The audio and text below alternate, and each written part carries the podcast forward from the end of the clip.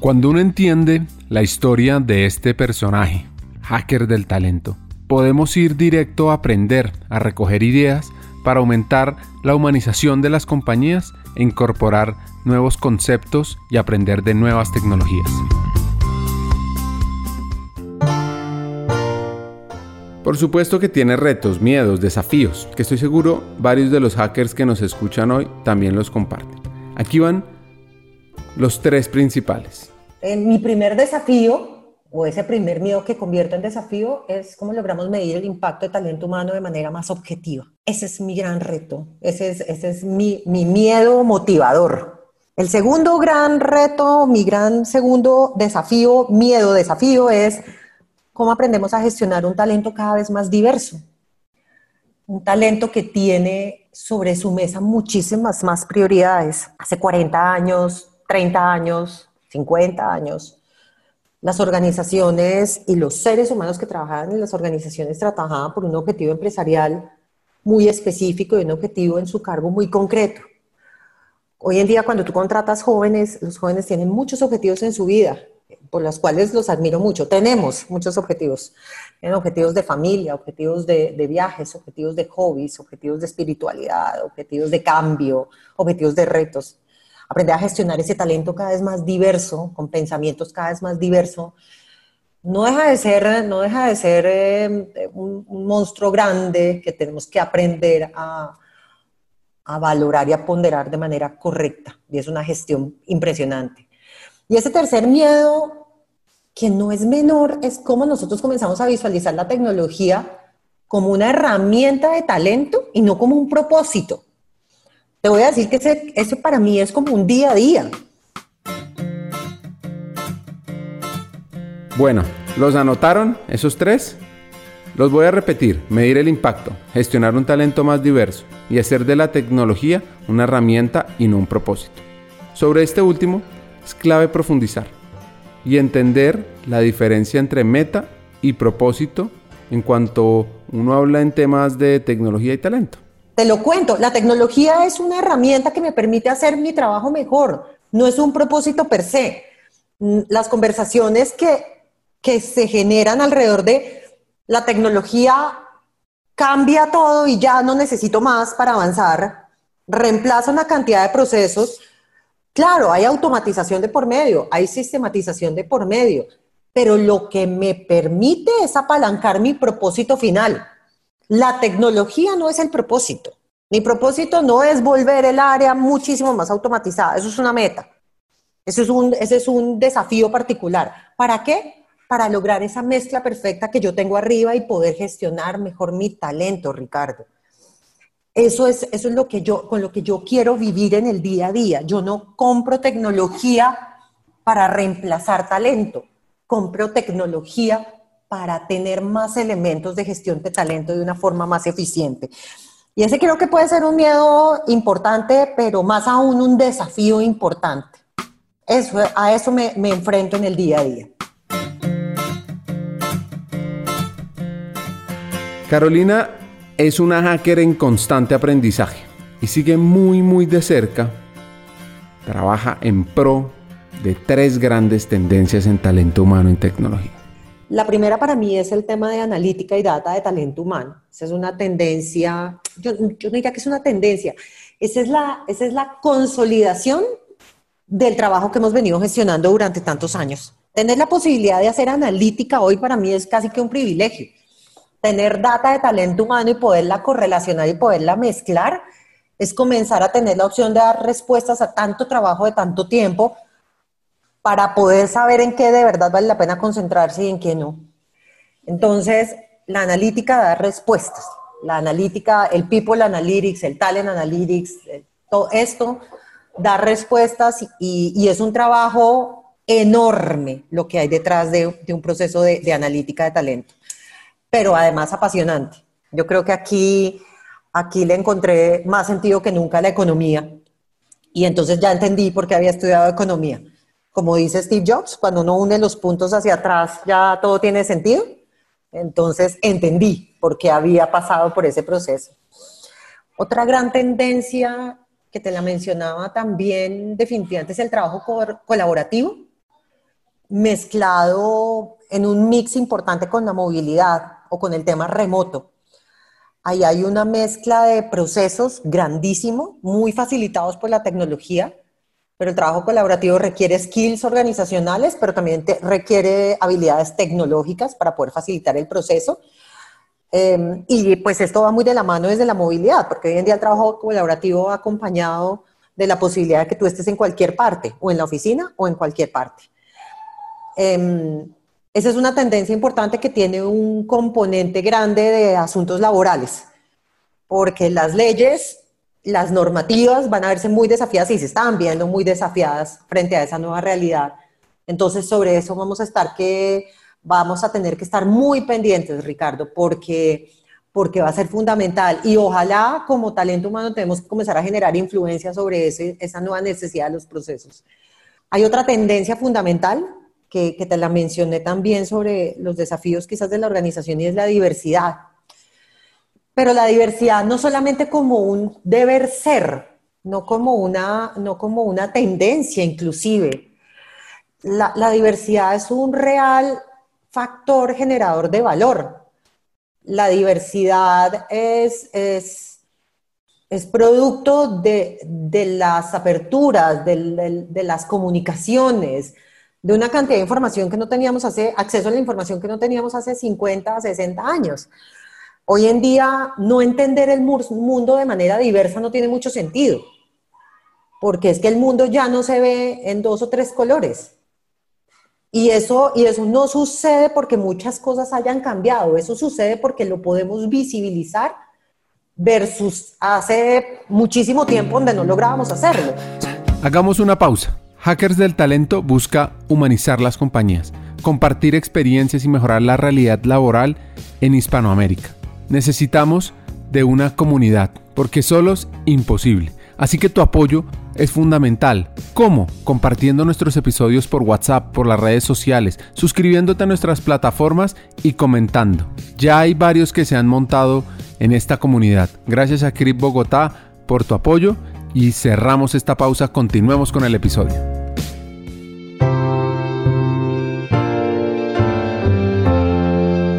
La evolución de talento humano, como hablamos en la introducción de este episodio, está en People Analytics o analítica de talento, también conocido como análisis de recursos humanos o análisis de la fuerza laboral.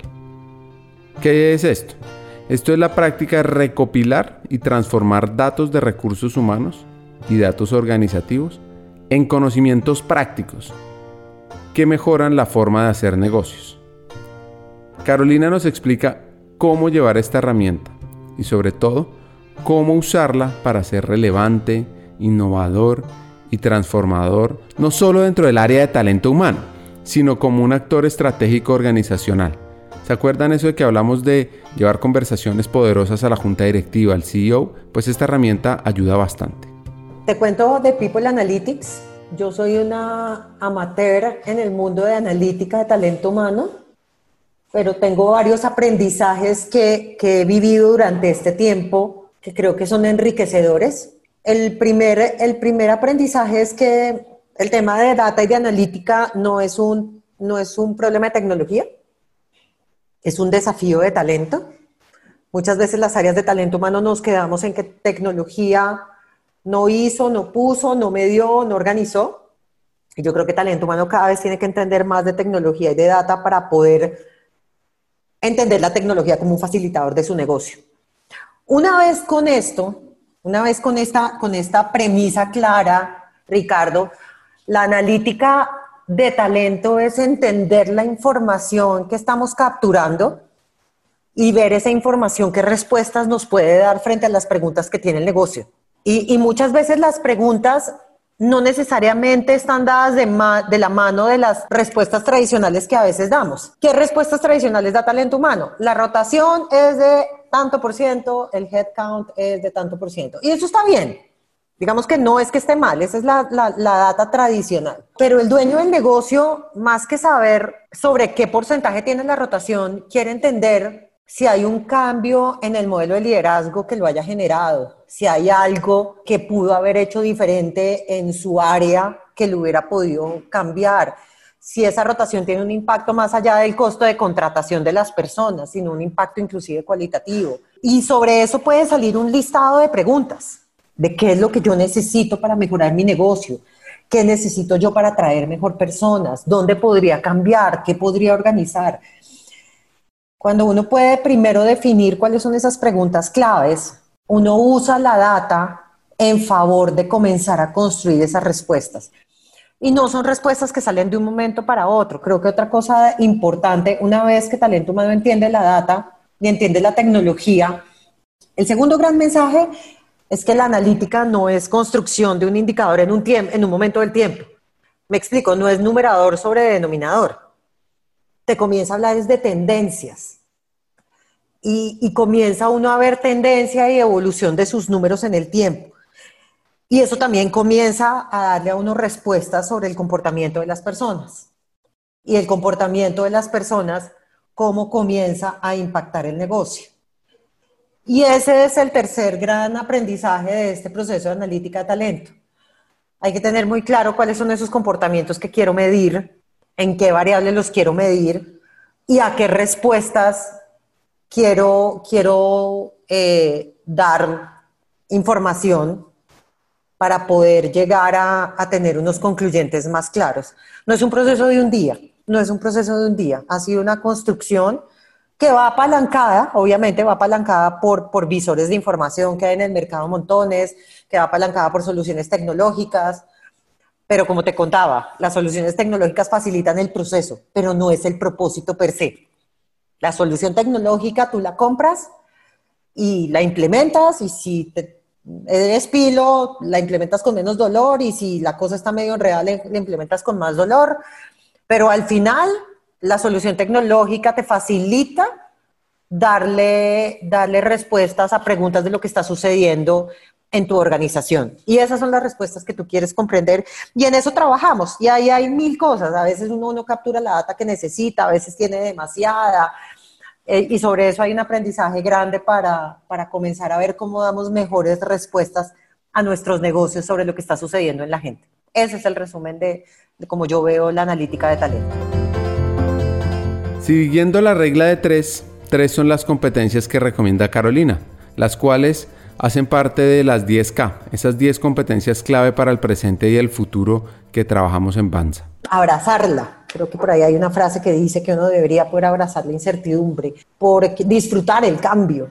Esa es una primera competencia de ser eh, más resiliente, de poder enfrentar eh, el caos de una manera estructurada, es fundamental porque la vida está cambiando muchísimo más rápido.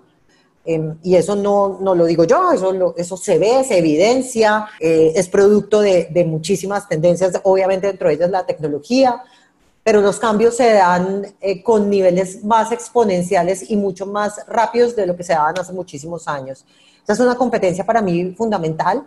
Por esa misma competencia, creo que una de la, otra gran competencia tiene que ver mucho con el aprendizaje activo. Yo no estoy muy segura que las organizaciones, sin que las personas tengan esa capacidad de autogestionarse y autoaprender constantemente, tengan la capacidad de entregar conocimiento. No hace mucho leí un informe donde decía que para poder mantener las compañías en aprendizaje permanente se requerían al mínimo 102 días de estudio. 102 días, no 102 horas. Entonces, para lograr esos 102 días por persona, por persona. Entonces, para tú lograr tener esos 102 días en un año, pues es la tercera parte del año que tienes que estar estudiando para lograr mantenerte al nivel de, competitividad que se requiere.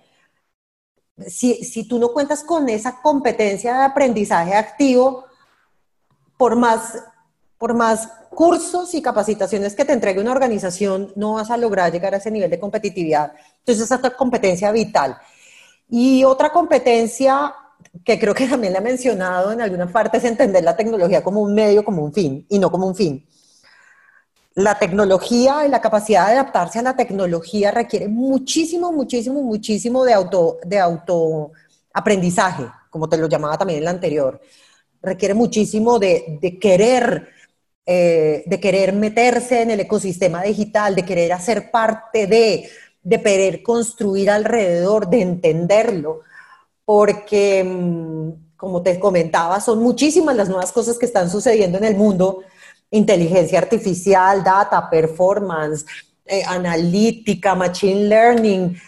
Eh, hay que entender esa tecnología para ver cómo facilita cada vez mi gestión y mi modelo de negocio y por eso es fundamental esa competencia de querer, yo no sé cómo se dirá esa palabra, que no sea en este término coloquial que te voy a mencionar, pero es cacharrear esa tecnología, de verdad, es querer jugarla, meterla, eh, ser muy, muy curioso digital, es fundamental.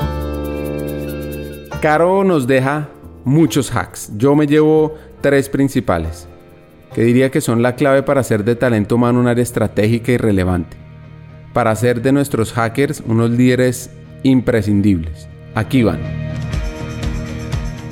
El primero, contra el poder de la data no hay forma de vencerla, así que involúcrate en temas de analítica de personas y conéctalo con la estrategia.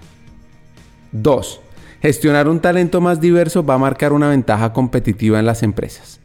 Y el último hack Nunca dejes de aprender. Aprendizaje ágil con toda la energía. Nos vemos en un siguiente episodio.